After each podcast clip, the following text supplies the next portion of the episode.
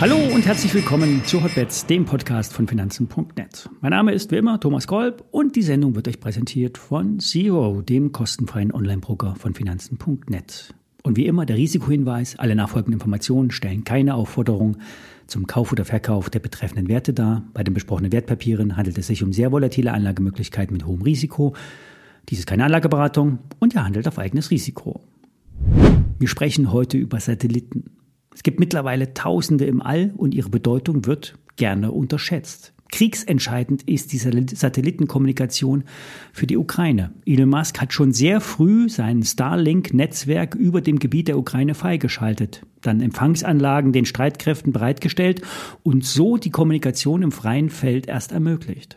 Aber auch die Zivilgesellschaft ist, ähm, für die ist die Versorgung mit Internet extrem wichtig und sorgt so für eine Verbindung in die weite Welt. Denn neben der, der Aufklärung durch das US-Militär äh, ist Starlink essentiell, um die Ukraine inhaltlich nicht abzuschneiden. Nachdem die US-Firma lange Zeit in Vorleistung gegangen ist, hat nun das Pentagon einen Auftrag erteilt und die Gelder freigegeben.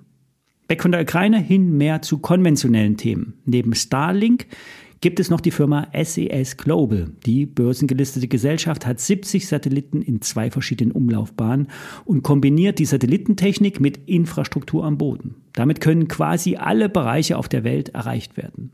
Satelliten werden seit Jahren weltweit für TV-Übertragung eingesetzt. Die klassische Sattschüssel wird im Zuge von Glasfaser und Internet immer mal wieder vergessen. Doch es gibt sehr viele Haushalte, die eine Sattschüssel auf dem Dach haben oder auf dem Balkon oder an der Hauswand.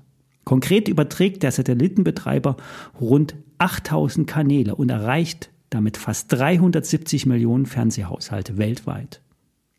Richtig viel Geld ließ sich da in die letzten 20 Jahre nicht verdienen. Die Investitionskosten in einen Satelliten sind extrem hoch und daher liegen auf der Firma auch 3,3 Milliarden Euro Schulden. Mehr als der Börsenkurs derzeit hergibt. Die Market Cap liegt bei rund 2 Milliarden Euro. Die Hoffnung beruht auf dem Ausbau der 5G-Infrastruktur. Auf Basis der SES-Infrastruktur, genauer gesagt auf dem C-Band-Frequenzen des Unternehmens, soll das 5G-Mobilfunknetz in den USA ausgebaut werden.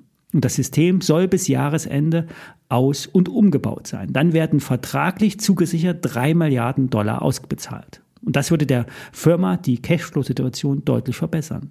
Mit dem Geld könnten dann teilweise die Finanzschulden zurückgefahren werden und die Investitionen in das neue Satellitensystem mit dem Namen Empower dann auch äh, getätigt werden.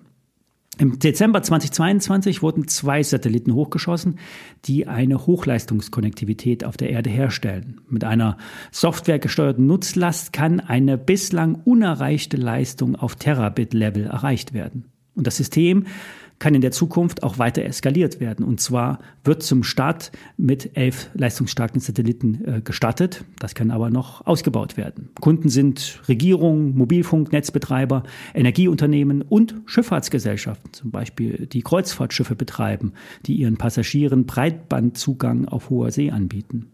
Kundennamen aus der Tech-Industrie sind Microsoft, Orange und Vodafone zum Beispiel. Die kommerzielle Nutzung von Empower, dem System der Firma, soll im dritten Quartal 2023 beginnen.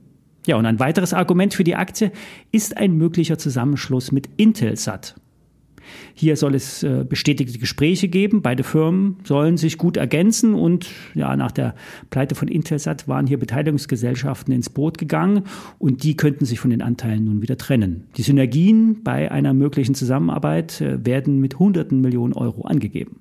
Die Aktie liegt bei 5,60 Euro, einem Dreijahrestief. Ein Hot Deal für Börse Online mit dem Kursziel 8,50 Euro. Kommen wir kurz zum Gesamtmarkt. Der DAX neigt immer wieder zu Schwäche. Die wichtigste Entscheidung wird aber allerdings erst bei rund 15.700 Punkten getroffen. Dann wäre nämlich der Aufwärtstrend wirklich gebrochen. Beim S&P 500 scheint es bei 4.300 Punkten eine Art Wand aus Calls zu geben. Mit der gleichen Basis wurden nämlich sehr viele Calls in den letzten Tagen geschrieben. Das heißt, Optionsteilnehmer halten über 4300 den Deckel drauf. Und sollte der fallen, würde ein sogenannter Gamma-Squeeze zur Eindeckung führen und weitere Kurssteigerungen mit sich bringen. Das bringt mich auch zu einer höheren Frage. David fragt, wie man selber Optionen schreiben kann. Das kann man grundsätzlich an der Eurex machen, der deutschen Terminbörse. Dazu benötigt man allerdings ein Eurex-Konto, das wiederum nur von wenigen Online-Brokern angeboten wird. Es ist zudem neben den finanziellen Mitteln auch ein gewaltiges Wissen nötig und es ist auch zudem durchaus gefährlich. Zwar kann man alle Optionen sichern und sich risikoneutral stellen, doch man kann mehr verlieren, als man eingesetzt hat. Die sogenannte Nachschusspflicht kann Zahlungen über das investierte Geld hinaus beinhalten. Ich erinnere mich noch sehr gut daran, als das Schreiben von Optionen auf das Währungspaar Schweizer Franken Euro eine sichere Sache war. Es galt als unmöglich, dass die Schweizer Nationalbank einlenkt und das Währungsband lockert. Was dann passierte und zu Hunderttausenden Euros Verlust führte bei einzelnen Optionsschreibern, obwohl nur 10.000 Euro investiert wurden.